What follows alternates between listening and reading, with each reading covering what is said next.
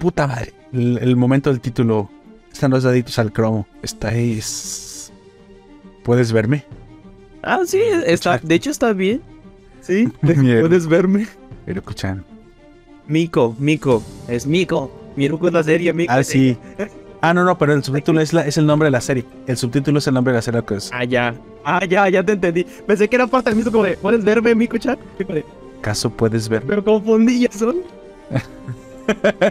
Eso me gusta, me confundí yo solo. Pues. eh, Ah, ok. En 3, 2, 1, confirm and go live. Y saludos, bienvenidos a Nación Poperto, la nación más libre de América, donde hablamos de anime y cultura geek, con libertad y sin miedo a la censura.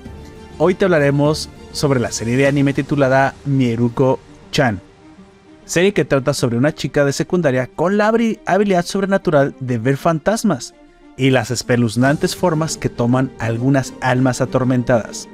Su negativa a reaccionar a su presencia la somete a momentos francamente desesperantes y llenos de suspenso aterrador. ¿Acaso puedes verme? Todo esto y más te lo contamos a continuación. Ponte cómodo porque comenzamos.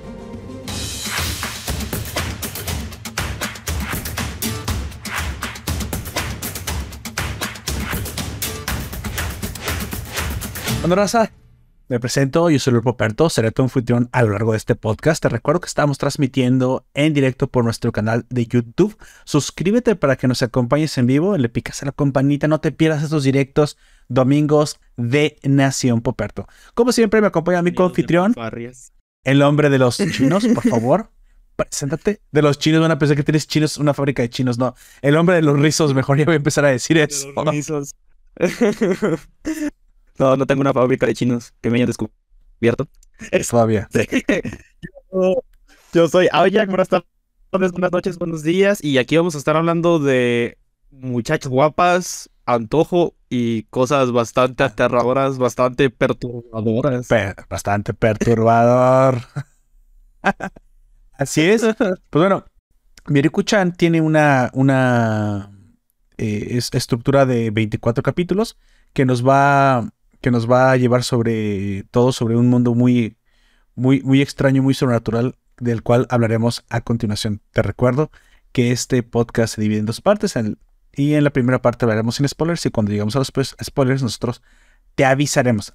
Es, es una historia de, de manga japonesa escrita y ilustrada por Tomiki Izumi. Tomoki, suena. No sé, esperaba un Tomoko, no sé por qué. Siento que es más común el Tomoko que el Tomoki. Comenzó a realizarse en línea a través del sitio web Comic Walker de Kadokawa en noviembre de 2018. El manga fue licenciado en Norteamérica por Yen Press y una adaptación del anime de Pasiones se estrenó el 3 de octubre del 2021. Hace poquito. Relativamente poquito, aunque ahora que lo pienso es ya casi casi un año, ¿no? Porque ya, ya estamos cerquitos de noviembre, güey. Sí, sí, sí, sí, así es. Bueno, Sí, es... eh, la historia se trata de una chica que se llama Miko que de pronto puede ver los monstruos más grotescos a su alrededor, que son en realidad fantasmas o almas en pena. Pero nadie más puede de verlos sola, bueno, que nadie más, eso lo veremos más adelante, pero eh, para bajo su perspectiva nadie más puede ver lo que ella. Y en lugar de ir, huir o enfrentarlos, simplemente reúne su coraje y los trata de ignorar. Es bastante valiente, pero no se esperaba. eh, es- creo que es parte de la magia de la serie, que es algo que no te esperas que haga la protagonista o el protagonista de una serie de este tipo. exactamente. Bueno, al final ella, ella da una, un giro de tuerca precisamente a lo que todos esperamos de su reacción. Y precisamente a- comencemos a hablar un poquito, a adentrarnos un poquito más en el mundo de, de, de Miko, que es como se llama la protagonista, para explicar el por qué sucede lo que sucede, ¿no? Les recordamos, a partir de aquí hablaremos ya con detalles más específicos. A partir de aquí hablaremos con spoilers. Si tú no has visto la serie, puedes parar aquí y volver y escuchar nuestra, nuestra conversación, nuestro resumen y, nuestras es, opiniones. Si no, te puedes quedar con nosotros a compartir precisamente lo que vamos a hablar. Bueno, el mundo de, de, Miko es un mundo normal, ¿no? Estamos viendo prácticamente una chica de secundaria, una, una que va a una escuela normal, un departamento normal, y pues hasta lo que se sabe, muy, es como cualquier otro anime que nos muestra la ciudad de Tokio, cómo se ve. Y, podría ser Tokio, ¿eh? no sé, ni siquiera bien, no le puse mucha atención dónde supuestamente vive. Parece, parece que es una ciudad típica de Japón. Parece una ciudad típica de Japón. Sin embargo, como, como comentó Aoyak, la, alrededor de Miko comienzan a suscitarse alguna clase de eventos paranormales, pero no cualquier clase de eventos paranormales. Vemos unos fantasmas o unos espíritus, unos, unos eh, almas atormentadas que tienen una, una apariencia bastante demacrada, incluso yo podría decir eh, que raza lo, lo macabro y aterrador todo el tiempo todo el tiempo. De hecho, no parecen almas humanas. En algún momento podrías tú interpretarlo de cierta manera como, como monstruos, como, como espíritus monstruosos. Y esa es la idea.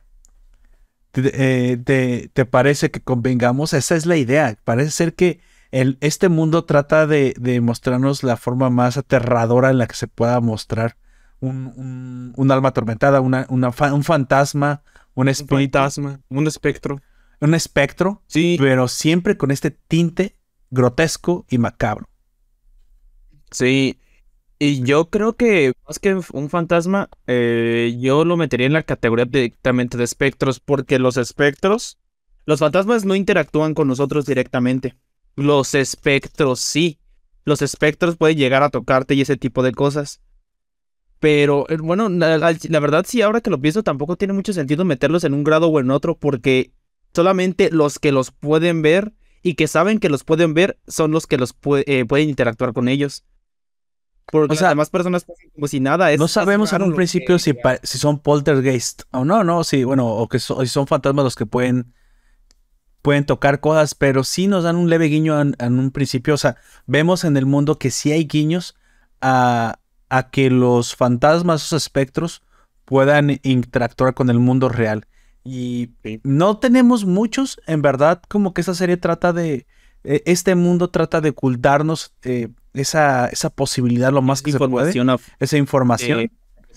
Pero sí tenemos, sí tenemos lugar, momentos en los cuales sí podemos ver. Ergo, una, una huella en el vidrio, en un baño, en una mano ahí pintada, un, una sábana que se levanta, una sábana que se mueve, que siente que se mueve o sea, parece ser que sí hay tacto, ah, pero parece ser que suele ser normalmente, em, o, le suele ocurrir precisamente a las personas que ya lo perciben y, tiene ciertos guiños, porque en otros momentos no vemos que pueden ser fácilmente atravesados por el mundo físico, digamos, por el mundo real. Así que no, no sabemos exactamente cuáles son las condiciones, o al menos en lo que va de la serie, para que, que, que se deba reunir, ¿no? Pero al menos ese es el mundo que tenemos. Un amigo que. Yo tengo un datito extra que podría contarse como spoiler, entre comillas, pero tampoco es tan importante. La única a la que se le ve que interactúa con estas criaturas, a pesar de que no es consciente de su existencia, es a la amiga de Miko, a Hana. Eso se le ve inmediatamente en el anime porque ellos se queman al tacto con él en la serie. Pero más adelante hay uno le empieza a molestar un poco más. Ella no es consciente, pero lo que ella hace para poder sobrevivir a la molestia es que empieza a comer más.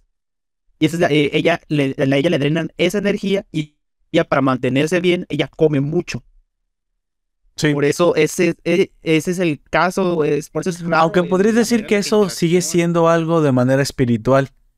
Al final, un, digamos, un golpe, un, un empujón, o algo más tangible, al menos hasta este momento en la serie, ha quedado implícito, sin embargo no, no ha sido demostrado todavía.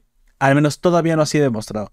Así que ese es el hasta, lo que eh, sería la segunda temporada empiezan a, explicar un poco más ese tipo de cosas que sí, ahí sí ya no voy a decir nada porque yo para mí para mí el mundo es un mundo normal hasta el momento en que este mundo comienza a, en ese mundo pues, comienza a percibir esos espectros que como toda chica, o sea, ella decide, por alguna razón, decide, y me, me imagino que porque los veis peluznantes, decide ignorarlos. Y durante un tiempo no sabemos si hace bien o no, hasta que parece que esa fue la, la, la decisión correcta. La decisión correcta. Así que bueno, Sí, sí. va- va- vamos a- ahondando un poco más ya en Miruko, ¿te parece? Aquí esta, esto más o menos es la, El mundo no es demasiado complejo, más bien se centra mucho más en mostrar que en cada esquina, en cada momento, eh, a la vuelta de, de- de cualquier este, esquina o incluso dentro de tu propio hogar, se pueden presentar estos espectros, incluso en un principio de manera antropomórfica, pero esta no es una obligación porque a, a lo largo del tiempo comenzamos a ver que también pueden tener formas muy monstruosas, completamente Es más grotesco. grotescas, Sí. sí, ese parece como un caballo que ese directamente vive en su casa. Ese, ese vive dentro de su casa, ese un Está caballo. muy maca- Ese sí me dio como, quién sabe qué, ese. Y tiene hasta un colorcito hasta como verde. Pero bueno, amigo, Sí. háblame un poquito de Miku y los personajes que aparecen en esa serie. Así es. Primero tenemos pues a nuestra bella protagonista que es Miko Yotsuya. Es la protagonista, una estudiante secundaria que intenta llevar su vida normal a pesar de ver estas criaturas. Que ella, es curioso cómo activa sus poderes, entre comillas, no sé cómo decirlo, o cómo, eh, porque tampoco es como que los descubriera, simplemente se activan de la, de la mañana a la noche, porque ella parece que estaba viviendo su día normal hasta que en la parada del autobús ve por primera vez a una de estas criaturas. Es lo que se me hace más raro, que solamente haya un chasquido prácticamente y ella tenga esta capacidad tan extraña de percibirlos. Sí, incluso vemos que es un poco extraño el momento en el que le, comienza a suceder, ¿no? Le sucede eh, prácticamente mm, de forma espontánea e incluso se ve que no le no no no no le no la cree la primera vez, no le parece sorprender la primera vez, ya que todavía está como medio- un poco medio atónita e incrédula acerca de lo que acaba de ver. Podrías tú eh, eh, tener una reacción muy similar a ella dándoselo la razón a, a que estás cansado, a que no dormiste bien, a que muy probablemente Tal vez una alucinación. tus ojos te, jugaron alguna, ¿sí? ¿Alguna broma? Exacto. Y ya después tenemos a su mejor amiga, que mucha gente en el fandom está, eh, asegura que son novias porque se mandan mensajes demasiado seguidos, se mandan mensajes en ropa interior y ese tipo de cosas. Ah, tienen pedos estas Pero... eh, Son amigas. De hecho, no, de hecho sí parecen más bien amigas, ¿eh? Aunque es un poco más por insistente, pero parecen más bien buenas amigas.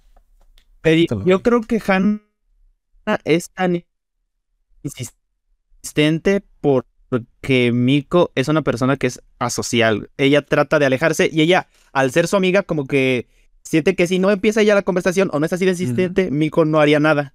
Y yo pienso que es por eso que pasa esta situación. Ella es adicta a todo tipo de alimentos y pasa la mayor parte del tiempo comiendo.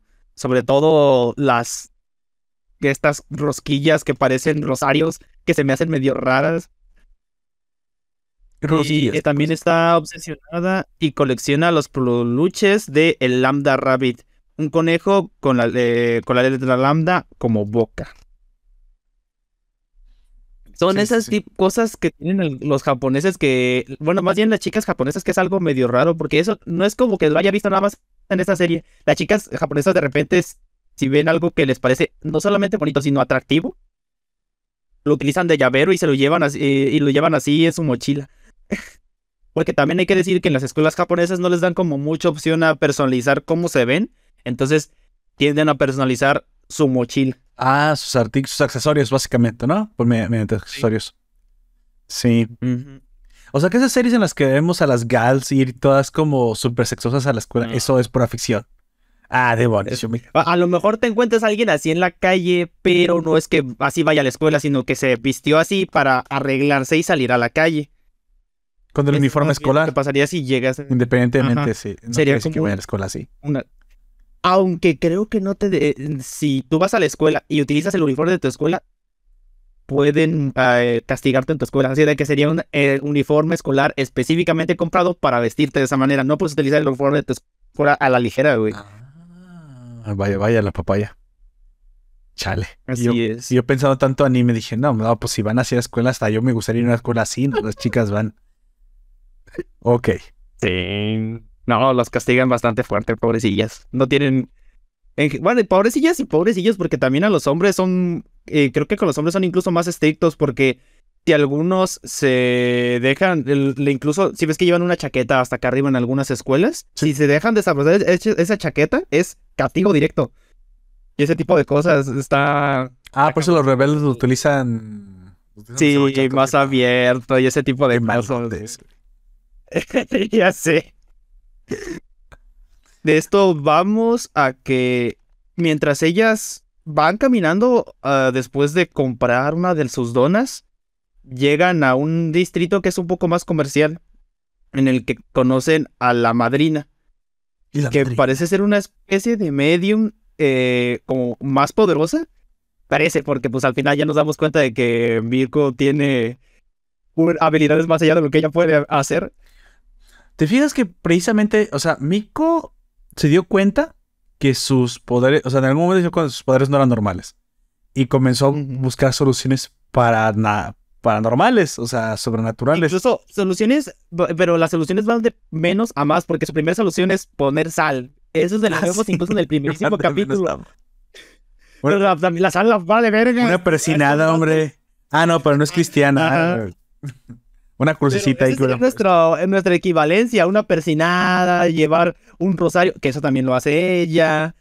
Este, pero todo va escalando hasta el punto en el que llega a buscar a la madrina para que le ayude.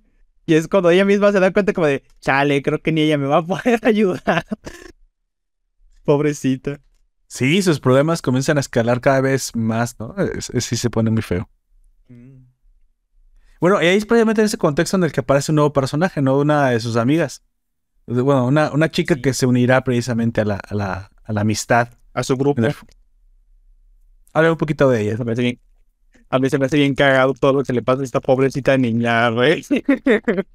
A Julia. Julia Niger- Nigureido o Niguereiro, no, no sé cómo leer, leer bien eso. Este, una joven aprendiz de medium que dice ser la aprendiz número uno de la madrina, pero en realidad también la señora la trata feo, le vende productos basura y le dice cosas que no son ciertas, porque la madrina piensa que Julia tampoco puede ver fantasmas, ella no puede ver- piensa que no puede ver fantasmas y la trata como una persona X que es aficionada a ese tipo de cosas. Por- pero ella puede ver espíritu- espíritus, sobre todo los que vemos que son los que parecen como viejitos panzones chiquititos. Esos que me dan un chingo de, de gracia y ternura al mismo tiempo. De hecho, dicen que en la, en la- no en la mitología, Pero pero no- sé si te lo cuentan ahí. puede ver a los más peligrosos. que es como el diosito, son como dioses de la riqueza y que precisamente solamente lo pueden ver gente exitosa y, y artistas y ¿Ah, cosas sí? así. Sí, ese es de donde viene la el, el, el folclore de esos de esos monitos así, es que son inofensivos, Ese yokai. son son yokais del dinero, entonces o de la de la riqueza. Entonces están por todos lados todo el tiempo Mm. persiguiendo cosas brillantes, éxito y riquezas. Entonces, De siempre hecho, van a estar se cerca de personas serie. así. Se ve en la serie cuando Miko, por, cuando Miko por primera vez ve que un fantasma devora a otro. Es cuando estas, eh, estos viejitos chistosos están recogiendo monedas de debajo de una máquina, creo, no recuerdo qué es la máquina, es una máquina expendedora. Y son de monedas que a lo mejor se le cae a la gente. Y estos viejitos las van recogiendo, las llevan a un callejón y ella lo, va siguiendo porque le parece tierno y a lo mejor porque ya lo ha visto tantas veces sabe que es inofensivo. Pero cuando llega al callejón ve la madre que se los está comiendo, güey. Ahí sí me dio tristeza, pobrecitos. Los viejitos nomás están buscando sus pesitos. Es- Eso es lo que a mí me sorprende. A ver, eh, o si, si bien los espíritus que puede ver, en teoría representan almas humanas, no siempre son almas humanas. O sea, parece ser que también puede ver otro otra clase de espíritus que emanan de algún otro ser vivo. O ya ni siquiera ser vivo, sino que son netamente creaciones del mundo Puede ser como en Jujutsu Kaisen. espiritual.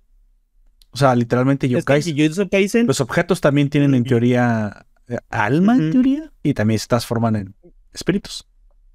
El caso es, eh, eh, para los que no recuerdan, en Jujutsu Kaisen hay las maldiciones más grandes que son Majito, Goyo y Geto. O Gecko, no recuerdo cómo se llama bien. Goyo no es el profesor. esas bueno. son maldiciones. No, eh, Goyo es el profesor no bueno, pero no, yo digo el otro, el que tiene la cabeza aquí como la cabeza como cocida. ¿También se llama Goyo?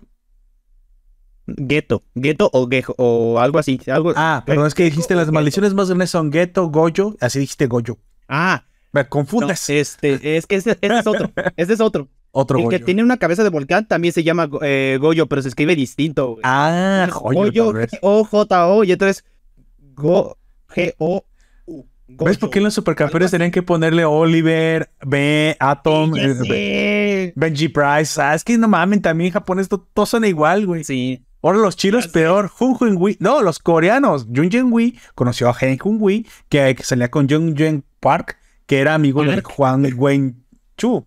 Park.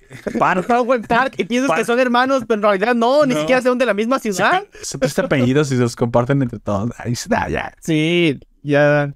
Bueno, a lo que voy específicamente, las maldiciones de Jujutsu Kaisen están hechos a partir del remordimiento de la gente. Goyo Mm. por el mismo al monte Fuji, Hanabi a la naturaleza y Majito está hecho específicamente de lo que la gente le teme a las otras personas. Ah, ya. Por eso yo creo que también ahí puede que los espectros que vemos con una forma mucho más grotesca, incluso lo que vemos mucho más adelante en el santuario, son de ese tipo de criaturas. Aquí, aquí en Miruku-chan. Estás hablando de aquí en Miruku-chan. Sí, claro.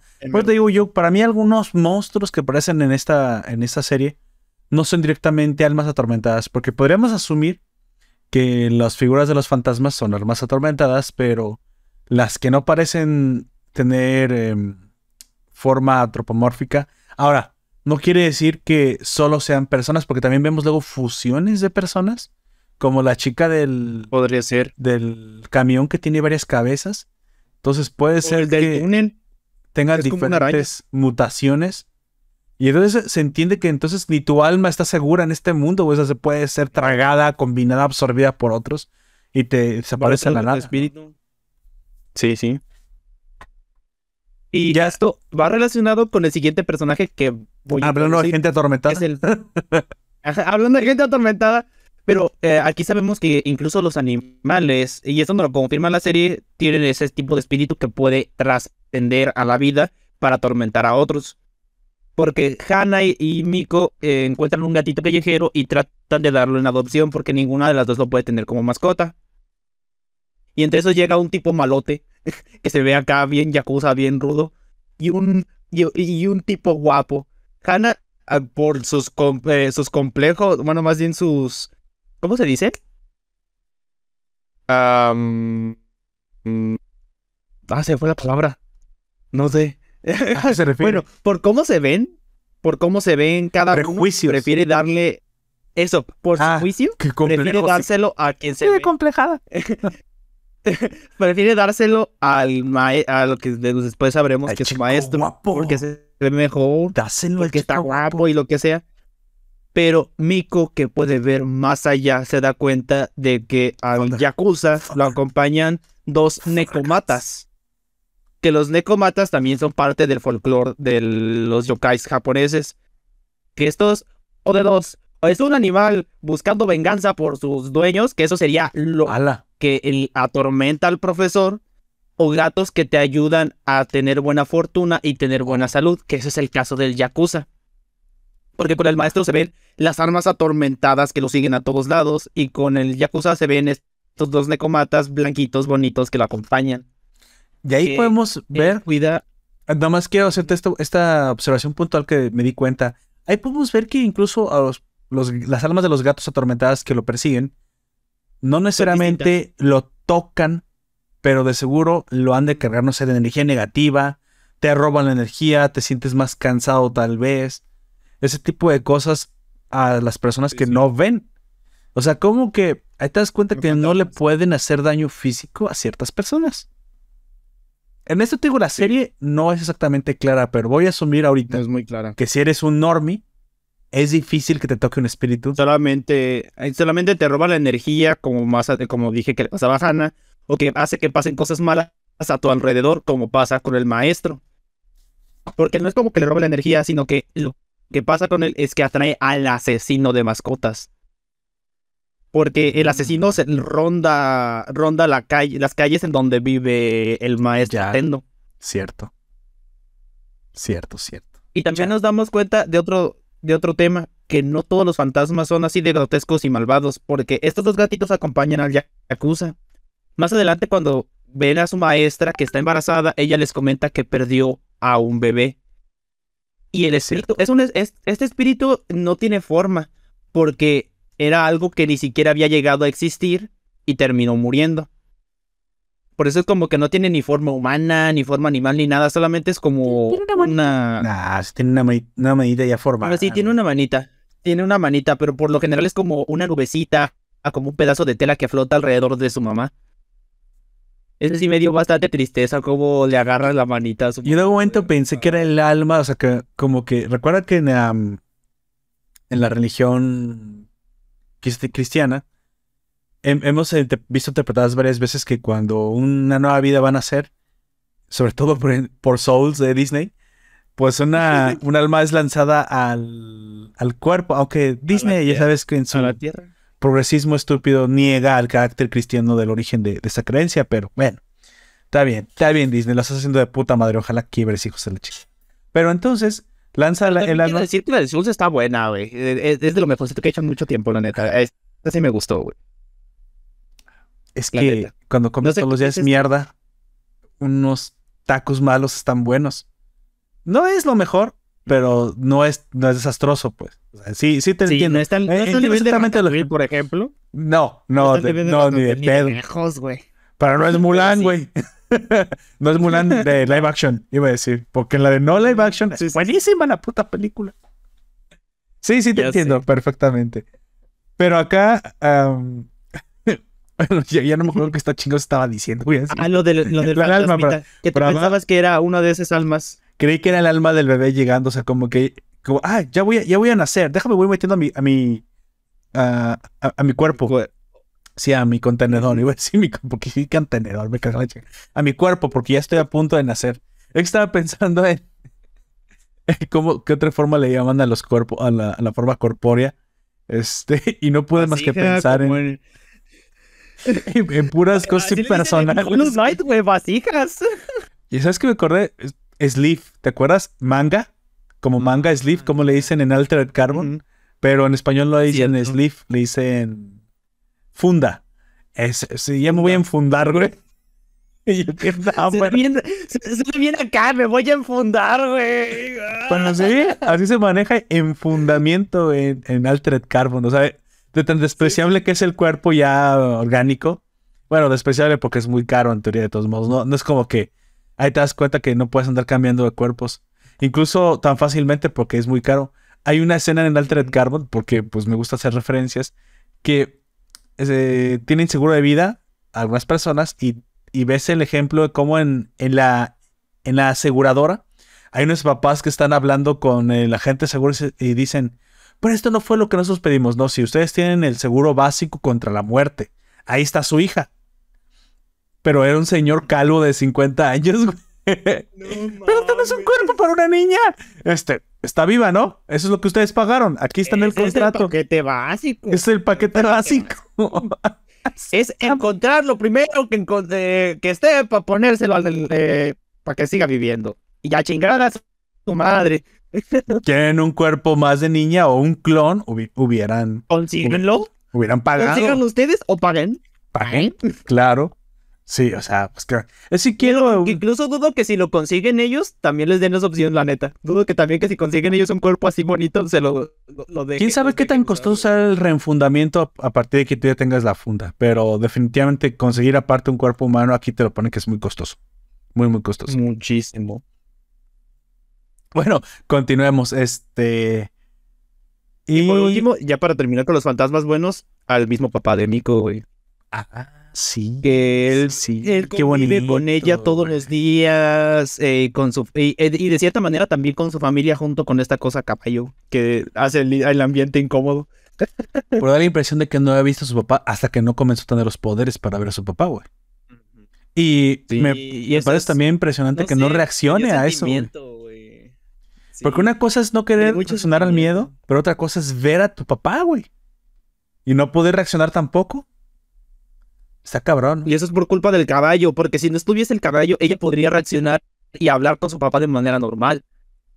Pero yo tengo una teoría. Eso tampoco no lo han dicho nada en el manga. güey. A ver, suelta las teorías. La, el caballo que está ahí, güey, es por parte del resentimiento que ella siente hacia sí misma por lo del pudín, güey. Mm, Porque Podría ser. Cuando su papá muere, ella se peleó con él porque se comió su pudín antes. Y justo de- en ese mismo día su papá muere. Y es Porque por se fue de noche a comprar el pudín porque se sentía culpable y se mató en el tráfico. Ah, no es cierto, pero ¿te imaginas? Ya, a lo mejor y si es eso, güey. O sea, no, es imposible mucho, que fuera eso, ¿eh? Sí, no nos dicen mucho sobre la muerte. Y si no es directamente resentimiento, sino el, la sensación de que ella se sienta así y fue lo que atrajo a este espectro, güey. Te la compro, Tampoco no ¿eh? nos Te muestran mucho más dentro de su casa después. Pero Sí, no. Yo estoy seguro. e- Ese es mi, como lo que dicen un headcanon. Ese es mi headcanon de esto. Pues es que la serie este te da caso, mucho. eh, te da mucha amplitud a poderte imaginar muchas cosas, ¿no? Que pueden estar Sí. pasando. Bueno, hablemos un poquito de la historia. Obviamente, Mieruko-chan, al tener em, esta historia que tiene muchos eventos que son autoconclusivos, De ser medio episódica, Es medio comillas, porque de todas episódica. maneras se hilan. Claro que sí, pero va avanzando. Y claro que cada episodio te va contando alguna parte buena o mala de la vida de Miruko-chan a partir de que. ah, de Miko, pero Miko, a partir de que tiene este poder. Y bueno, yo de- desmenucé un poquito la historia en, en varios momentos. Tenemos el arranque de la serie cuando ella descubre que me parece que es uno de los mejores arranques que he visto, la mera verdad. El, primer episodio juega con esta, vamos a- a decirle, falsa sensación de seguridad porque no pasa nada en todo el episodio. Y dices, ¿qué está pasando? Es muy normal. Es está un poco aburrido, si me lo permites. Pero, ¡pum! De la noche a la mañana, como dices, de 0 a 100, vemos cambiar su mundo Las entero. criaturas. Y entonces conectas con todo lo que había pasado anteriormente, con todo lo que había sucedido anteriormente, nos damos cuenta de que ella estaba en una pre, man- o sea, en un momento eh, pre- previo a comenzar a ver los fantasmas, comenzaba a sentirlos. O sea, primero comenzó, digamos, por su intuición. Y, e intuía, al- te, te das cuenta que todos los eventos que tuvo al en el primer episodio, todo lo que ella intuía se solidificó en el siguiente momento, cuando en verdad no estaba equivocada y en cada de esos lugares No. había una, una presencia. Se me acaba de ocurrir otro headcanon, güey. que A ver, a ver, a ver, cuéntalo, cuéntalo, cuéntalo. Este, el hecho de que empezara a ver fantasmas, yo creo que es por la muerte de su papá, güey. Porque por cómo se comporta al respecto de eso, parece que no pasó mucho tiempo, güey. De que su padre murió. Que eso, eh, el, eh, que ella sintiera todo eso por lo de su papá, haya activado de alguna manera esta sensibilidad tan grande a ver este tipo de criaturas, güey. O sea, tú dices que ese fue el detonante de su poder. explicando esto, güey. Sí. Sí, sí, sí. Podría ser, podría ser. eh, es- de hecho, no sería nada descabellado que podría ser eso. Pero sí debe tener alguna razón del por qué e- ella específicamente. Porque esto le pasa a muchas personas. Bueno, y del porqué de la fuerza del poder. Porque también conforme avanza la serie vemos que esa fuerza, ese, ese tipo de visiones que ella tiene, son, ahora sí que vamos a decir, full más fuerte. 4K, güey. Full a- No, ni cuál Full HD, Si lo 4K, 120 FPS, güey. Es una, es una Si lo quisiéramos poner En 4090. algún nivel, la, la morrita esta, la Julia, es 420, güey. Está en calidad 420 de. de, de Ah, ella- güey, porque Ella es AMD puse- apenas 6500, güey, una así para, para pobres, güey. Una nueva Intel Arc. La- y- Yo, eso hablo de tarjetas de video. 420, güey. cosas que se vean hasta pixeleadas y así. Después estaría la madrina, que ella sí ve cosas un poco más grandes. Ella sí sería en 1020, algo así. Y ya después hasta mero arriba estaría Miruko con 2K. 2K, 4K. Y hay un, eh, el- un personaje que sale más adelante, eh, estaría entre la madrina y Miko, pero eso Oh. no lo voy a decir. Sí, sí, sí. De hecho, yo sé de qué hablas porque también fui a ver el manga, pero aquí no. Aquí no lo vamos a tocar. Sí, ya sé Aquí que no vamos. lo que se relaciona, ¿no? Con mucho, mucho al futuro. Bueno, entonces, en ese momento, en ese momento que ella descubre su poder, a mí me encanta porque es una, es una manera bastante eh, bastante original. Bueno, y aparte te la crees, te crees este bastante ingeniosa de trasladarte al mundo de, ella y cómo su percepción comienza a jugarle estas malas pasadas. Es muy probablemente como tú podrías reaccionar. De hecho, eh, se siente bastante, bastante empática la situación. O sea, yo la, ya la encontré ahí como no, no increíble, sino todo lo contrario. ¿Qué pasaría si a mí me sucediera eso? Este, pude empatizar bastante con las reacciones. Me parecieron bastante adecuadas al, momento que le estuvo pareciendo. Pero también es que ella es valiente. algo así. Sí, por eso, es lo que me si te pasa algo así, en la vida real hay de dos. O te cagas del susto y sobre reacciones, que eso es lo que la mayoría de la gente hace, y la gente con huevos como Mico haría lo que ella tratar de hacer como que no existe. Ponle que primero se paraliza, ¿eh? porque también hay esa reacción. No que el valor fuera lo que aflorara primero, pero digamos que con el tiempo, pues sí comienzan a combinarse, ¿no? Te empieza a acostumbrar y en teoría con el tiempo es más fácil, pero por lo mismo, con el tiempo comienzan a escalar las, las apariciones y eso es de lo que quería hablar. En algún momento tenemos precisamente un escalado. Eh, lo, lo que pasa en los siguientes episodios es que va escalando la intensidad, lo macabro, la cantidad, eh, las, los momentos en los que ella se, se, descoloca por la por quien no espera por las criaturas. dónde, dónde las va a encontrar porque eh, de entrada o sea una estuvo una, una que estuvo súper súper este súper fea una de las peores es para mí. Es que no, mejor dicho no. De las que ella no se esperaba, perdón, de las que fue como, híjole, esto lo puede haber evitado yo mismo lo yo mismo lo causé por no por no saber. es cuando es, es, que ve algo de reojo, una sombra, y dice, ¿viste eso? Y eso, solamente eso hizo que la chica que anda polulando en el segundo piso, pero por fuera de la ventana, se le acercara. Y eso dices, bueno, ¿cómo evitas eso? Porque, pues, ¿qué, y, ¿qué chingados pensó el, fantasma, no? Pero el punto es que eso le pareció sospechoso. Y es que los fantasmas, ahí me di cuenta que los estos espectros están constantemente buscando quien los vea. Eso, eso yo que a mí me comenzó a parecer sospechoso, güey. Eso me comenzó a parecer eh, sospechoso. Y eso tampoco no tiene mucha explicación todavía. Porque tampoco te, te han dicho que onda por, por qué los fantasmas buscan que los noten así. En algunos lo puedes intuir porque, por ejemplo, en el que vemos más adelante, el viejito que le da la contraseña de la caja fuerte a Miko para que se lo diga a su esposa, pero hasta el momento es el único que nos dan una explicación. Porque de todas maneras después va a que se lo trague otro fantasma. Bueno, ahí en teoría eh, me quedé con la explicación de que se va al cielo, güey. O sea, como que esa forma no corpórea que tiene tampoco es su alma inmortal, güey. Es simplemente una... Podría decir que es su conciencia, por así decirlo, que en este caso se quedó atado porque no podía entregar. Y es una forma corpórea, pero en forma de energía. Entonces es como un segundo cuerpo, así que es como lo interpreté. Es un segundo cuerpo. Así que una vez que te deshaces de ese segundo cuerpo que te lastra, ya ahora sí tu, tu, alma inmortal ya puede subir al cielo. Porque también en eso creen los japoneses, ¿eh? sí, también hay un cielo. Entonces, bueno, algo así. Entonces, ah, ya, mis asuntos están terminados voy a que me coma un sapo, porque pues por alguna razón un sapo te come y te vas al cielo. Pero esto comienza a evolucionar, como dije.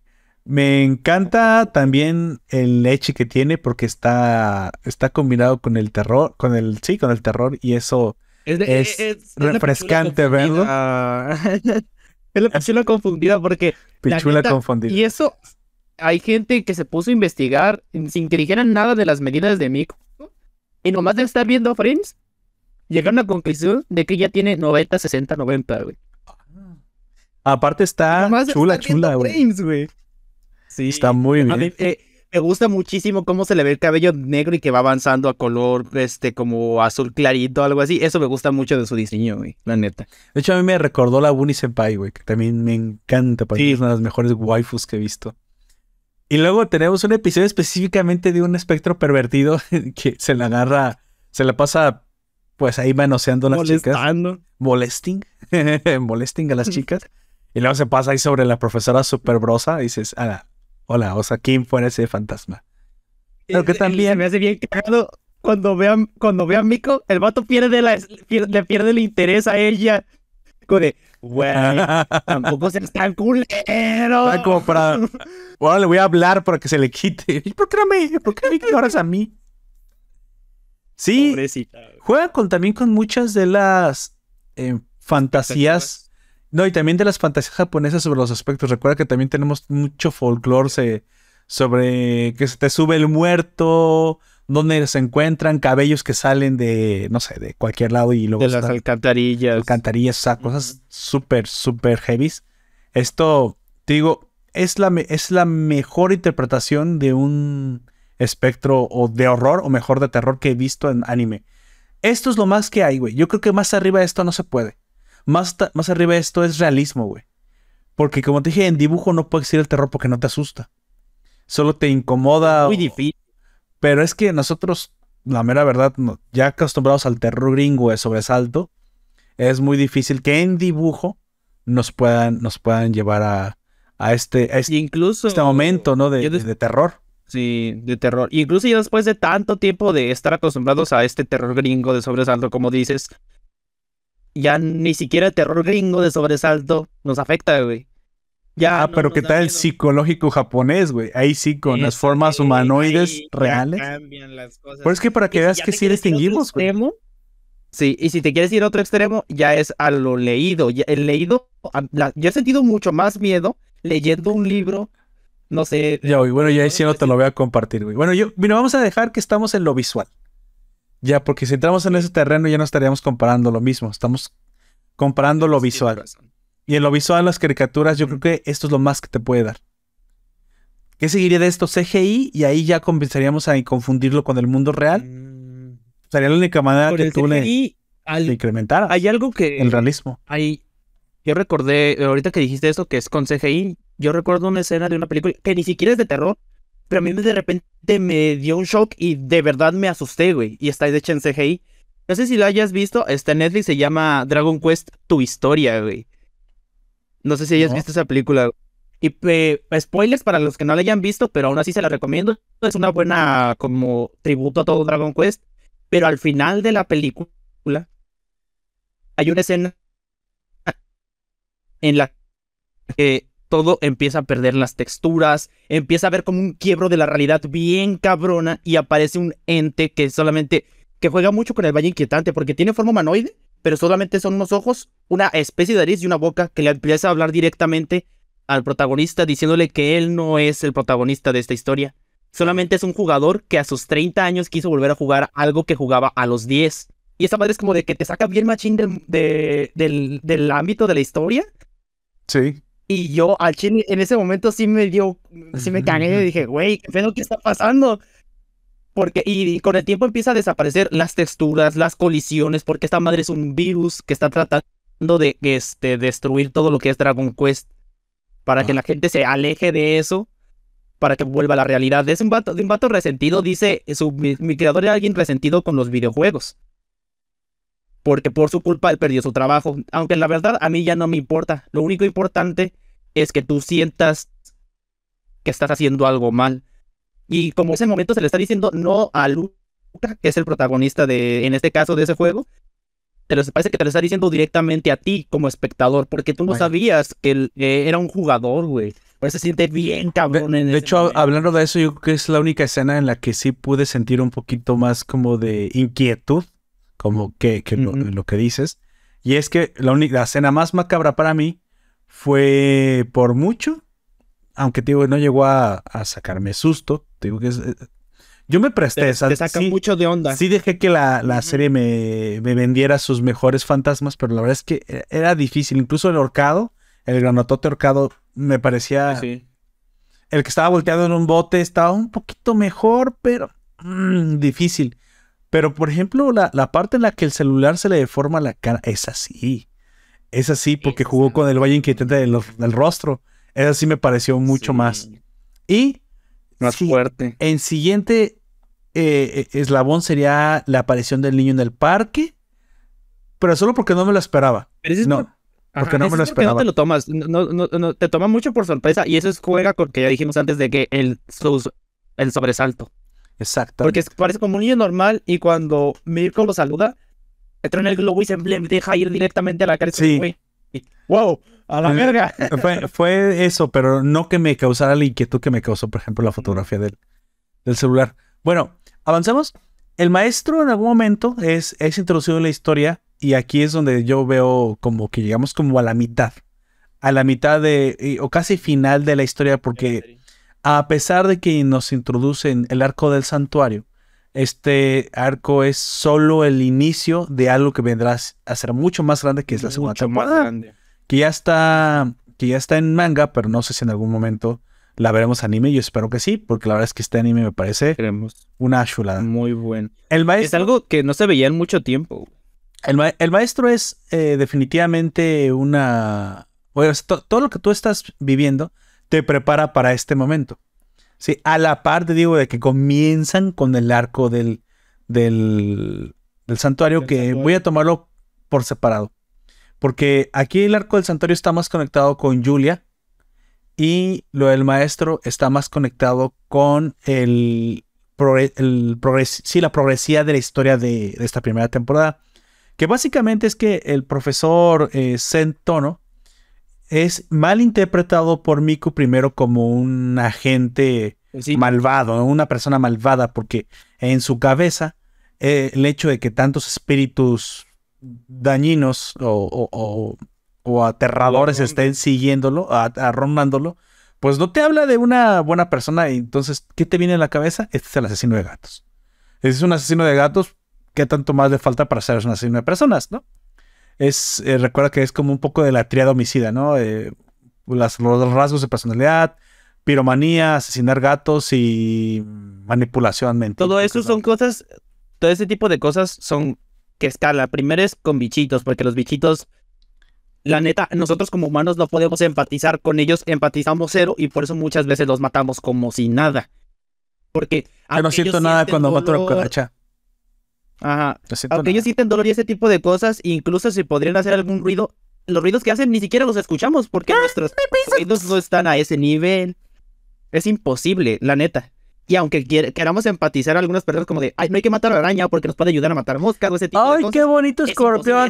nosotros- Ese tipo de cosas son que nosotros nos autoconvencemos de empatizarnos con ellos porque la neta sí es imposible. Qué asco. Pero de eso después escala eh, a gente que empieza a matar animales que sí podemos escucharlos llorar, que sí pueden sufrir. Los gatos, Mamíferos, los perros, incluso las aves y ese tipo también. eh, Pero es un poco más difícil que alguien se ponga a lastimar eh, otro tipo de criaturas. Porque los gatos y los perros están en casi cualquier lado. Y como hay callejeros, también los pueden conseguir en cualquier lado. Aparte estamos entrenados para reconocer sus rostros como si fueran de bebés. Esa es la razón por la cual nos gustan los animales, es porque vemos a los bebés humanos en ellos. Así que si las mujeres están hechas para tener hijos, dejen de, de pintarse los cabellos verdes y de quemar iglesias. No, van a terminar siendo madres. Acéptenlo y serán más felices.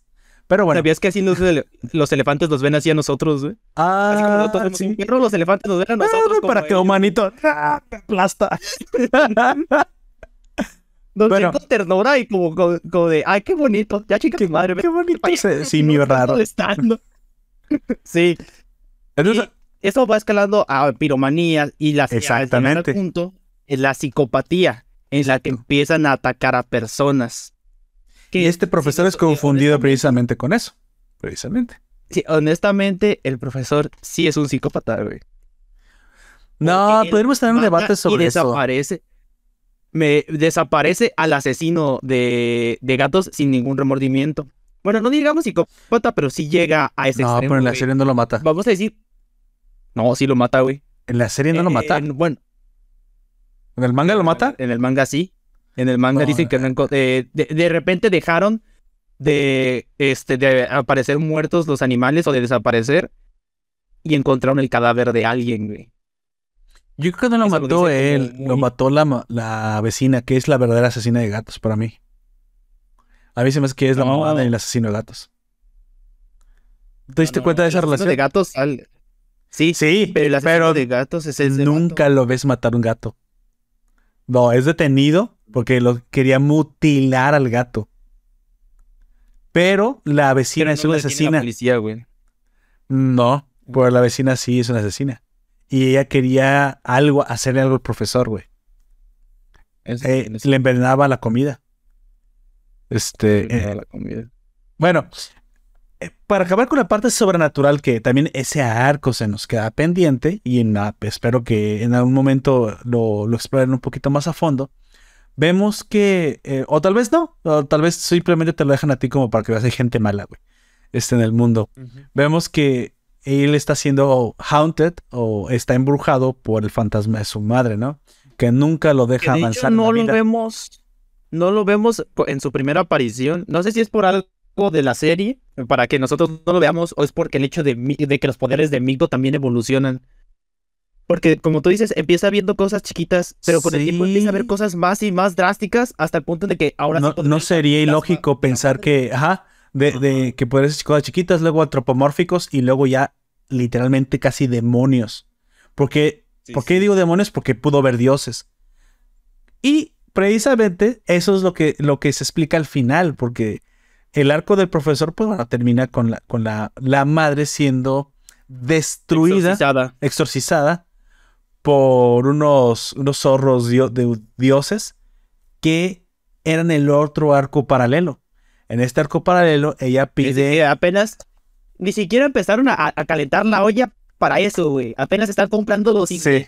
ingredientes para hacer esa sopa, la neta. Pero bueno, no, pero ya como- sí te prepararon como que el arranque, porque se explica bastante bien el por qué están ahí. Por eso te digo, si- simple, para hacer esa sopa, nomás compraron los, los ingredientes y los pusieron enfrente de ti.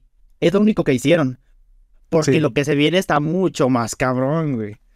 Esta chica termina en un santuario pidiendo a un dios de. Pues sabrá Dios de, de la montaña. Que le ayude contra estos espectros. El problema es que ella no habla Específicamente espectro. uno que persigue a Hannah. específicamente uno que persigue a Hannah, porque vemos que por la energía de Hannah, que algunos, algunos espectros son atraídos, y el problema es que comienza a traer espectros muy peligrosos. El dios hace presente, acaba con ese espectro como quiera, y le hace un favor, le otorga un favor, que ya. O tres favores, que es protegerla tres veces. Y de los, los cuales los vemos en esa serie.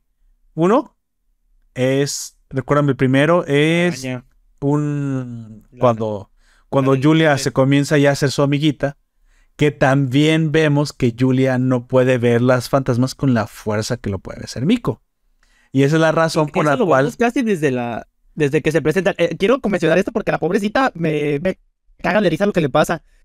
Lo que hace Miko para salvarle la vida en ese momento es agarrarla del pescuezo y desmayarla. Güey, en el gimnasio no cuando esta estaba o- casi obligando a Miko que dijera que veía fantasmas. Porque ella no podía ver el monstruo que tienen a un lado. Sí dice su amiga Hannah oye que mataste a una niña. Sí sí güey. Güey, ¿por qué chingados se corrió ese rumor que mató a una niña? que la mató, se pasaron de verga. ¿Pero no está muerta? Cuando van a, los, a, a la enfermería y le dice que lo siente, pero que por favor ya no le des, lo malentiende y, le, y que le piensa que le está amenazando de muerte. ¿Qué pedo con esta niña? Ese es uno de los grandes atinos de esta serie, la combinación de comedia, terror y ah, Es que la verdad es que es muy buena, güey. Es, es, Está para mí medio Incluso- infravalorada. El drama, el, el drama que tiene también está muy bien equilibrado con todo lo demás. Sí. Porque eh, eh, lo que vimos más de drama es el tema del maestro y, de- y lo de su papá, pero sobre todo del maestro, porque en eso nos centramos un más rato cuando nos cuentan su pasado, su pasado trágico. La serie cuida que cada cierto tiempo también tengas un buen sabor de boca, como con la viejita y, y la herencia, o incluso con lo de su papá, como tú dices, lo de la maestra. Así que est- está muy bien equilibrado.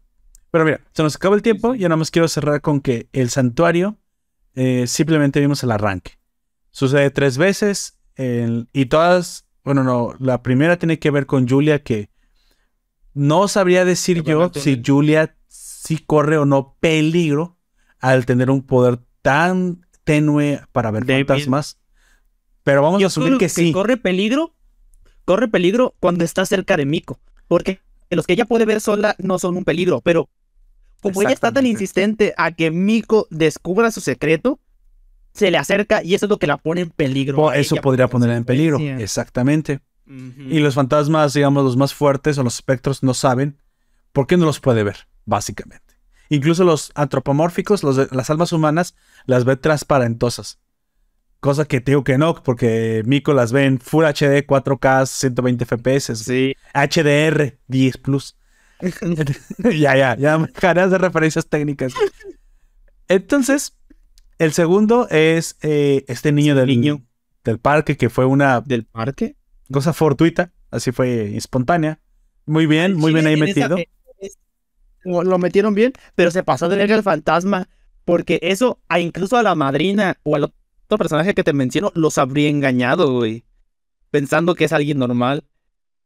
Oye, pero entonces ese, ese arco de que siempre saluda a la gente, se lo hace a todo el mundo y espera que alguien conteste en algún momento. que conteste. Por eso, es una trampa muy culera hecha directamente a matar. Porque tuvo la mala suerte Miko de ser la que lo saludó. Y es cuando se le deja ir a la cara. ¿Y cómo sabe que será él? Ah, no me acordé. Sí sabe que es a él.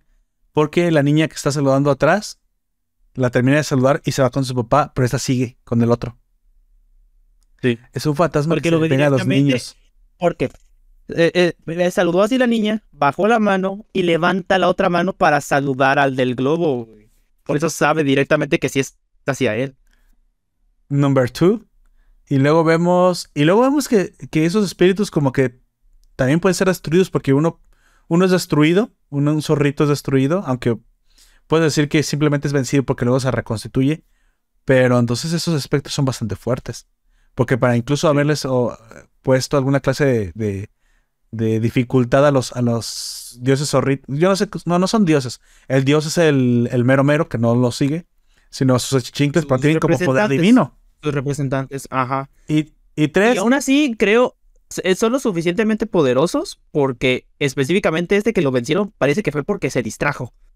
No fue porque fuese lo suficientemente para que fuerte el otro. Simplemente se distrajo al chile, güey. quién sabe cuál sea el rencor del niño. Recuerdo que son, si es una alma atormentada, un niño que fue secuestrado y le dieron- en ese parque. Y le dieron crank. Y, te- y tres, tenemos el alma de la madre que atormenta al maestro y bueno, también termina siendo destruida. Pero esto lo provoca Miko, literalmente lo provoca. Incluso el fantasma saca de onda. Me, me estás hablando a mí, hemos estado conviviendo tanto tiempo que ya no me la creo. Este, Ahora te imaginas qué hubiera pasado en la cafetería si hubiera reaccionado al como esta al fantasma de una yo lo, a una amante trágica, así vamos a ponerle a la de la No, trágica. la morra que le, le, le, le la oreja al chico guapo en el café, ¿verdad? Sí. Eso, esa escena. Anyway, al final tenemos eh, este arco que cierra el profesor y un arco que abre con el santuario que involucra a la madrina y que veremos que tendrá que ver mucho más con esta, ahora sí, con esta habilidad de Miko de no solamente ver fantasmas, sino ver espectros y que el mundo sobrenatural es más peligroso de lo que pensábamos. O bueno, o Miko siempre tuvo la decisión correcta de tratar de ignorar lo que no entendía porque se vienen cosas mucho más hardcore, mucho más fuertes. Ya lo veremos Sí. de, eh, en la siguiente. Ese, Una mejor explicación. eso de hecho, eso de hecho es algo que de hecho, lo hace más adelante. Directamente se lo pregunta a sí misma. ¿Estoy haciendo lo correcto al ignorarlos? ¿O debería tomar cartas en el asunto? Es algo que se dice a sí misma cuando está pensando. Así de que, Exactamente. pues ya veremos qué pasa. Bueno, amigo, llegamos al final. Dime para ti, eh, ¿qué fue lo mejor, lo peor? ¿Qué opinas en general de esta obra? Lo que más me gustó en general fue, es el diseño de los monstruos. Da- también los personajes humanos también se ven muy bonitos. También específicamente Miko.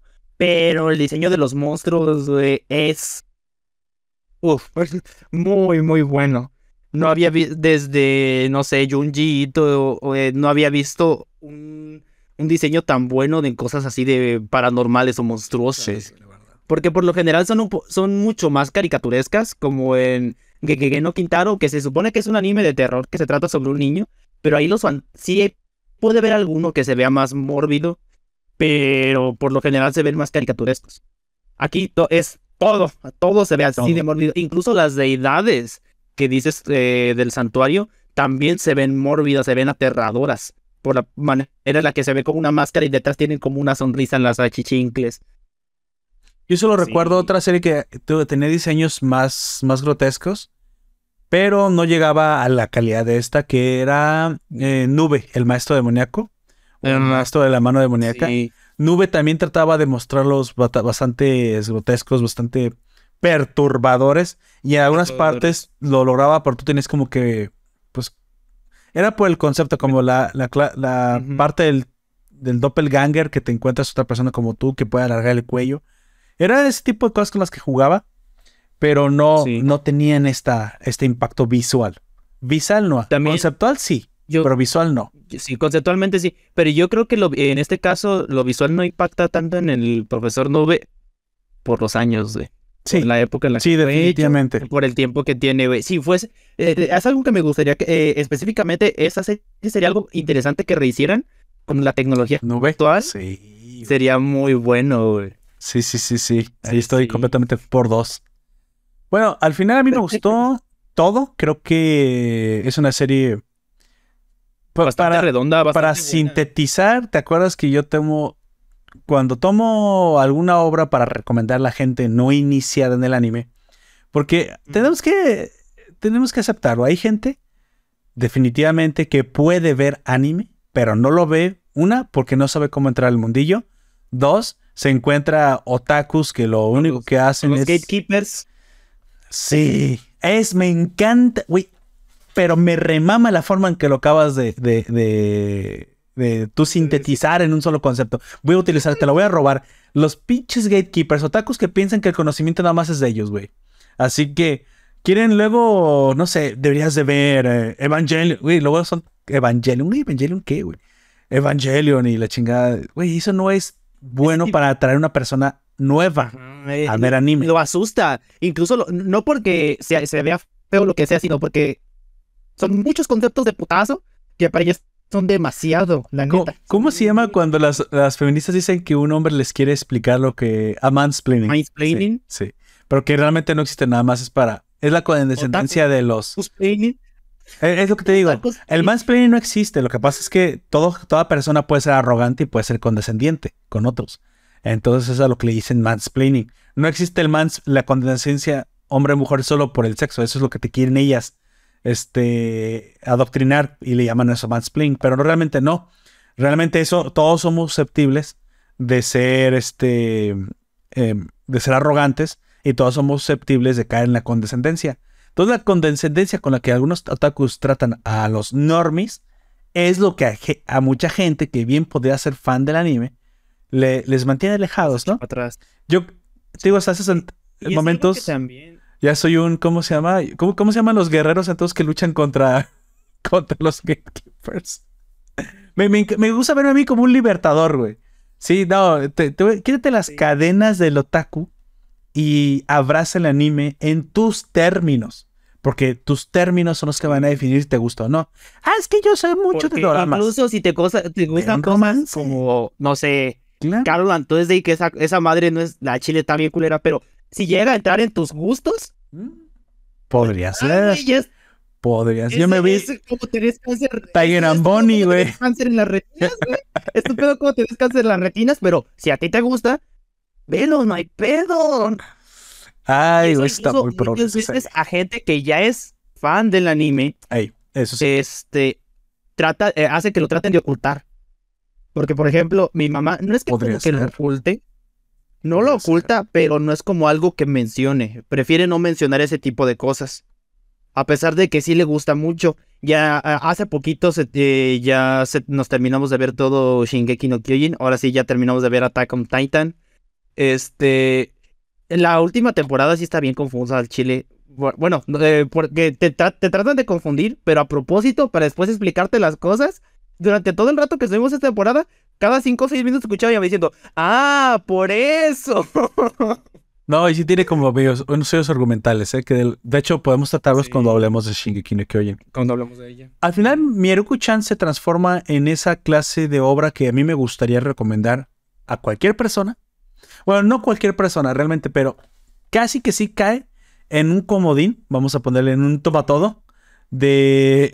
toma todo, eso, eso- eso es malo, de hecho no, más bien No, No, un comodín un así. comodín, sí. Estaba pensando en esta carta negra del, del este del 1. Entonces, es un comodín que yo sé que tiene una historia autocontenida, que no está tan geeky, tan freaky, tan de nicho, eh, que toma un, tema ah, bastante universal y que a mucha gente le gusta ya el tema, independientemente de que sea un anime sobre el terror. A mucha gente le gusta que se asuste. Y qué mejor si, si, te, si te va a asustar entre comillas, porque no te lo va a causar, pero sí te va a llevar a, ese, a esa inquietud. Y aparte te vas a sorprender porque esto puede ser un anime. Qué historia tan interesante. Es bastante sencilla de seguir. No requiere grandes conocimientos sobre la terminología otaku. Es autoexplicativa. Y también el japonés que usa es un japonés sencillo, porque recordemos que los términos como lo chan, lo san, y todo eso te tienes que acostumbrar A, la relación que hay entre las personas. Y más si lo escuchas doblaje, con doblaje. Esto no está con doblaje todavía, pero yo espero que en algún momento lo pongan con doblaje. Pero yo sí la vi porque me urgía verla porque ya quería verla. No me, tuve, no me pude esperar el doblaje. Y ahí, y ahí sí lamento que Crunchyroll no haya hecho ya, ya el doblaje de esa serie. Así que Palomita se queda para mí en los grandes clásicos que puedo compartir para iniciar a Normis en el mundo del anime. Yo, te, yo tengo que decir de esto, güey. Sí, podría ser eso. Lo malo de esto es que le podrías dejar las expectativas altas sobre las cosas de terror en el anime, güey. Es lo único malo que le veo a eso, güey. Supongo. Pero bueno, pero no las expectativas altas. Para introducir a la gente. Pero recuerda, no quiero dejarle solamente las expectativas respecto a este género. A lo mejor decirle, mira, esto, y te, si te gustó, esto no es nada todavía. Así como esta, te podemos enumerar 10 buenas series y algunas obras maestras, unas que sí requieren contexto y tiempo de ver otras series y otras que no. Y de hecho yo, yo, les he dicho, mira, yo te voy a recomendar, siempre digo esto, te voy a recomendar, porque luego me llegan con una pregunta gente enorme que, me, que yo ni siquiera sé. Cuando, ah, ¿sabes de anime? ¿Qué tal te parece? Me recomendaron Evangelion y yo, ¿quién te recomendó Evangelion? dice, no, no, no, espérate, mira, sí, pero todavía no. Todavía no. Ahí no está. Si no es malo, si, si quieres verlo, pero espérate porque te vas a abrumar. Esto es una carrera. Tienes que primero empezar el primer semestre. Ahí te va. Por eso Claymore es de esas este, también que tengo para eso. Hay algo que este, eh, algo que incluso se me haría peor que que te recomendaran a Evangelion. Aunque es una serie que para iniciar. y que mala para iniciar, güey. Ajá, mala para iniciar. Es una serie que a mí me gusta mucho y que a gente que ya está dentro del mundillo sí se la recomiendo. La de Monster, güey. Monster es una serie mm demasiado pesada, güey. Muy, pesada. para la gente que está empezando en este tipo de cosas. Y no exactamente por la terminología, sino porque los temas que toca, lo extensa que es y lo lenta que de repente se pone. Pero sí, es una porque complicada, complicada no es, pero es lo que tú dices, es un poco pesada. El ejemplo, por ejemplo, que, tenemos de Babylon. Babylon toma un tema sencillo, pero tampoco la recomendaría para iniciar porque ya tienes que tener cierto aguante cuando llegues a los Seinen. Es que tú ya estás hablando de un Seinen. Y es que yo, para mí un Seinen es el siguiente paso. Están en eso. Sí. Los Seinen en general están ahí. Lo que yo recomendaría es que primero dijeras series sencillas. Vamos a la, famosa del momento, Spy por Family. Es una serie sencilla, ah, no tiene muchas terminologías. Perfecto. Para que Bastante occidental, de hecho. Bastante occidental. Y luego ir viendo poco a poco el, este tipo de cosas. Después, no sé, recomiendas Kimetsu no Yaiba, que de Demon Slayer, que es un poco más pesada, pero no tanto. Es una introducción a la japonización, de hecho, de también de, las, los animes. Lo que yo diría antes de introducirlos al seinen, eh, lo que yo recomendaría es Full Metal Alchemist. Sí. Porque ese está en la línea, está en la línea entre un shonen normal y un seinen porque toca temas muy, muy pesados, es un anime bastante largo, pero que te entretiene. Ya de ahí ya puedes ir a aventarle un Evangelion, a aventarle un Monsters, porque ya de ahí ya sabes que le va a gustar ese tipo de cosas. Sí, ya un, un Code Geass, por ejemplo, ya lo, o sea, para mí tú sabes que Code Geass sigue siendo de forma completamente personal y subjetiva lo mejor que se ha hecho. Pero también sé que no se lo puedo lanzar de buenas a primeras a una persona. Cualquiera. Y de, a lo mejor alguien de algún fan de, no sé, de Pacific Rim, a lo mejor podrías recomendarlo, pero es que ya tiene el contexto. Sí, sería así un geeky. tipo de cosas complicadas. Ajá, ya es demasiado geeky, ya es más, ya más, más eh, enfocado a eso. pero alguien... Ya tiene un pie adentro, güey, básicamente, aunque no lo sepa. Bueno, Ajá. va- vamos cerrando, amigo. ¿Qué te parece? Este podcast eh, acaba con, con esto y me parece que fue bastante conciso a lo que íbamos. Y así es como quiero que se sigan haciendo estos, estos contenidos de aquí en adelante, arrancando la sexta temporada. Ahora sí no te traigo nada para la siguiente porque no pude ver anime. Vi cerrando, ya, ya, ya cerramos, sí, cerrando. Vi dos películas este fin de semana porque no tuve tiempo, que te voy a recomendar a ti y a nuestros escuchas, porque si no la han visto, porque me parecieron buenísimas, pero buenísimas. Hace rato que no me veía tan buenas películas. Una, este Top Gun Maverick, si no la has visto, cabrón, tienes que verla. No, no la he podido ver, pero sí, te- Con- sí tengo muchas ganas de Con- verla. confieso que yo soy de. ¿De qué se trata? ¿Milicia? ¿Militares? ¿Ejército? Sale gente uniformada. Ay, güey, qué hueva. Y es que yo tengo cierta tendencia que lo militar me aburre. ¿Resiliencia? Resil no, resistencia, porque ese tema no me gusta. Me parece medio aburrido. Medio aburrido. No, resiliencia es de que lo rechazas. Resil- no resistencia, resi con ese. Resiliencia no es, Es que tú de- eres más proclive a, a- a no dejarte llevar por ciertos sentimientos. O sea, que eres resistente Yo, sentimentalmente. ¿Eso no es resiliencia? ese- no, eso es resistencia. Yo, yo, bueno, a lo que yo sé, resiliencia es como de tiendes a rechazar. A lo mejor puedes ser resiliente emocionalmente, pero tiendes a rechazar ese tipo de temas. En este caso podría ser a lo militar. Yo tengo ese concepto. Podríamos investigar para estar seguros los dos, pero según yo es eso. Es la capacidad de adaptarse a situaciones diversas. Creo que te equivocaste de término. Ya sé qué estás diciendo tú. Sí. No, ya sé qué estás diciendo tú. Sí, sí, es una palabra que es con R también, pero en este momento no me acuerdo. Pero sí, es la tendencia a rechazar de, a bote pronto ciertos temas sin haber en- eh, ahondado en ellos, simplemente Ni porque... se siquiera conocerlos. Vamos a decir que tengo un prejuicio. Sí, vamos ahorita a hablar con esa palabra. Prejuicio negativo. Tengo un prejuicio negativo sobre, sobre lo militar, pero Top Gun y más sobre la Fuerza Aérea. Dije, aviones, me carga la chinga. me- si no, si no es adentro de Harrison Ford siendo presidente del avión presidenci- en el avión presidencial, no, güey. Me parecen aburridos. Tom Cruise en, en Top Gun Maverick logra lo impensable, sinceramente, hacer interesante una película sobre la fuerza aérea, güey. Y tienes que ver el contexto porque es lo que te digo, es el cómo hacen las cosas, porque el tema es lo más pinche aburrido. Es lo siempre, hoy tenemos una misión. Eh, malos aquí, ustedes hacer misión para derrotar malos. Lo de siempre. Y ya. Y ya, y ya, güey. Pero. Es que también en las cosas de en Güey, las cosas qué buena película. tanto. Qué en buenos este caso no es el qué, es el cómo, güey. Aquí no es el que, es el cómo lo hace. Y, y- y tampoco se, se van a efectos tan estrambóticos CGI, no, bueno, no lo parece, que eso es lo peor, güey. O sea, te, te ganan con una muy buena historia y buenos momentos y buena música. 10 de 10, Top Gun Maverick, si no la han visto, tiene que verla. Y dos, esto te va a parecer extraño, es una película de Netflix, que también te voy a recomendar. Así de rápido, se llama El teléfono del señor Harrington. Y eh, la sinopsis, nomás te voy a dejar picado. Es un viejito millonario que se va a morir, ya sabes, clásico señor Scrooge. Y pues por haceres del destino, eh, simpatiza con un niño que su papá, su papá es muy permisivo. Permite que este niño vaya a visitarlo, porque el señor como que se encariña con él, y le paga por leerle. Sí, por leerle. ¿Sabes qué? Yo ya no veo muy bien los libros, y, pero quiero seguir escuchando lectura. Te pago 5 dólares para que me vayas a leer todo la, de lunes a martes, o sea, varios días a la semana, tres días a la semana, de hecho. Ok, pero esta historia se va muchos años en el futuro, o sea, pasan varios años, bueno, no, no tanto, 5, 6, 7 años. Y el señor llega encariza- encariñarse con el niño, el niño se vuelve bastante culto, tú ves, ah, pues va a pasar de que en los libros descubre, no sé, algo súper importante.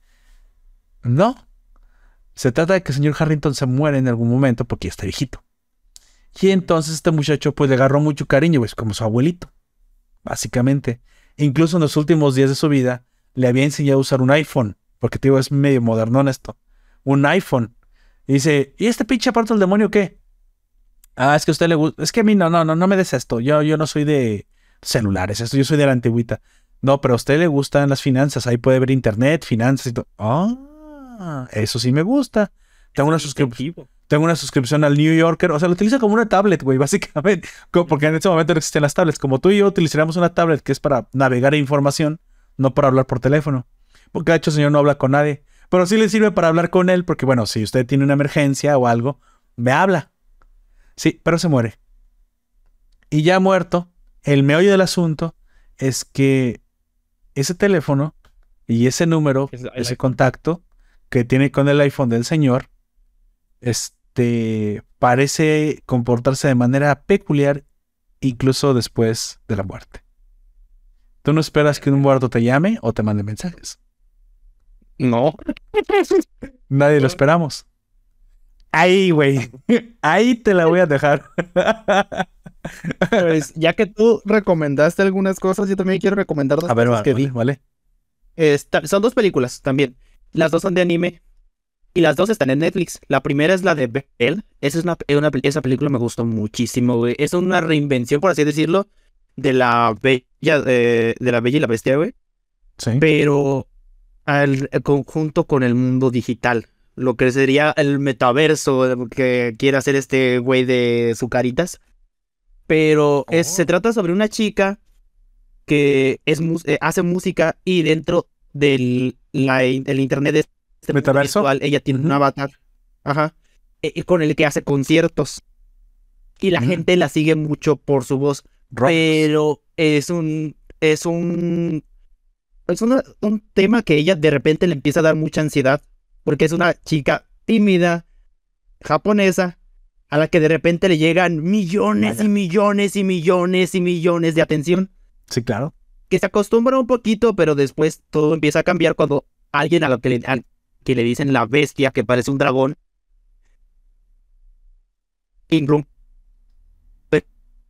uno de sus conciertos. Y eso la ah. lleva a una situación en la que lo trata de ayudar, pero tampoco sabe cómo. Así de que esa película yo la recomiendo. A mí me gusta mucho. Ve la bestia con Roblox. Me cargan la chinga. Eso tenía que pasar en algún momento. Y anime. Y anime. De hecho, bueno. durante, un durante un tiempo estuvo en el cine aquí en México esa película. ¿Ves lo rompedora que fue Sword Art Online? ¿Cómo ya nos introducía el futuro? Sí. ¿Ves? Bueno. La otra que quiero recomendar se llama Hogar a la Deriva. Esta es medio es mucho más rara. Esta sí, al chile es más rara que la otra, güey. Porque no te explican bien qué pasó, si fue un, un huracán o algo así, pero te da a entender que el edificio en el que están unos niños se lo lleva la chingada. Y literalmente están flotando en medio del océano arriba de un edificio, güey. Ah, oh. creo que no, espérate, espérate, creo, que sí la he visto. No la he visto, pero la conozco. Creo que vi el tráiler o vi referencia, sí. Ajá. Sí, sí, sí. ¿Está en esa película? Está en Netflix, las dos están en Netflix. Pero hay algo más que pasa. No he visto. Eh, y parece que ni siquiera están en su mundo, güey. Como si se hubiesen ido a otro mundo en el que nada más están ellos y ah. varios edificios así. Bueno, me gustó mucho, sobre todo porque me sentí identificado con uno de los personajes. Porque muchas de las cosas que dice de que yo puedo solo yo, y ese tipo de cosas, yo me las terminaba diciendo a mí mismo cuando era más chico y dije, verga, se siente bien culero eso. Bueno. Me gustó mucho también esa película. Ah, no era la deriva. Te daría un extra, pero creo que ya todo el mundo lo vio, que es la de Tren Bala, Bullet Train. Eh. Yo solo quiero decir que... En, el doblaje de, de, esa película, una morra que yo sigo desde hace mucho tiempo, que se llama Anauliet, hace de la botarga. Una YouTube. Vaya, vaya. Sí, una botarga. yo solo diré que no la había visto. Es muy divertida. Es una película que ya tenía hace era un género que yo quería que revivieras tiempo, que es este género ya, yaquichanesco de peleas con comedia, kung fu, que no lo parece. Yo le diré kung fu de los objetos, porque Jackie Chan siempre peleaba con su environment, pero de una manera tan inteligentemente bien planteada que la mera verdad. El robo de bancos, ¿no? Hace rato. Al parecido, sí. Parecido. Hace rato no veía una una historia tan buena con tantos personajes mezclándose. Un thriller, comedia.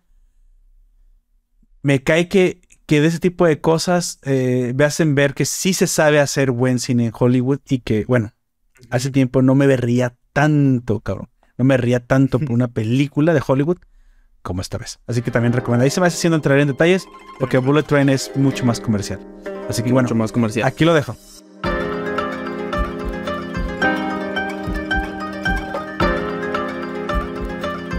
Vamos llegando al final. Antes de irnos, me recomendaría, me gustaría recomendarles que se suscriban a nuestro podcast. A ¿Te nuestro canal. autorrecomiendas que les Me auto recomiendas? recomiendo, me trabo, hijo. Es que sabes que me tomé un par de cervezas antes de comenzar, güey. y ahí agradecer a todos los que hacen posible este podcast, a mi compañero Jack, a los que nos escuchan, nuestros mecenas, los, los políticos que nos pagan por hablar de la derecha. Este, al. ¿Eh? ah, no sabes eso. ¿Me Ok. pagan?